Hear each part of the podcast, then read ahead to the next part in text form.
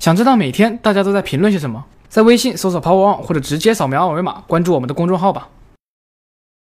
What do we do? We fight. Captain America: Civil War is a triumph in every way. 倒计时十天，美国队长三即将在国内正式上映。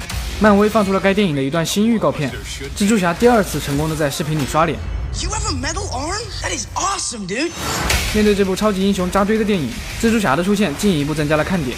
毕竟富人靠科技，屌丝靠变异，而百年老店任天堂自然是靠游戏。但从公司最新的业绩来看，已经不是那么回事儿了。任天堂昨天发布了截止到三月底的年度财报，财报显示公司的营收同比下降了百分之八，而盈利则是暴跌了百分之六十点六。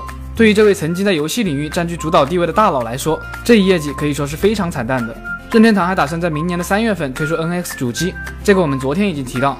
以这样的更新节奏，索尼下半年的 PS 四点五将表示毫无压力。而在软件更新方面，三星一年一度的开发者大会在今天开幕。本次大会上，三星花了很长的时间来介绍 Samsung Pay，但归根结底只是想突出一个重点，就是苹果能付的 POS 机我们都能付，苹果不能付的 POS 机我们也能付。而且三星这次也为 Samsung Pay 增加了 ATM 取款的功能，大家可以关注我们的微信号 Power On，回复三星支付来看看 Samsung Pay 的实际体验。大会上，三星还公布了他们的商用物联网平台，并且宣布它的命名为 Arctic Cloud，这也代表着三星已经正式展开物联网布局。而针对 VR 领域，三星公布了 Gear VR 版的《我的世界》这款游戏，目前已经在 Oculus 商店上架，Gear VR 用户可以去围观了。此外，三星在 MWC 上公布的全景拍摄工具 Gear 三六零，目前已经确定了发售的时间，四月二十九日，这款产品将正式开卖，售价可能会超过两千元，估计 Galaxy 用户看到价格后瞬间就解读了。接下来看看几个硬件的更新。以电机技术著称的戴森推出了一款全新的电吹风，据说研发这款吹风机耗时四年，申请了超过一百项专利。它的一大特点在于外观设计，从外部完全看不见风扇和电热丝，实现原理和无叶风扇差不多。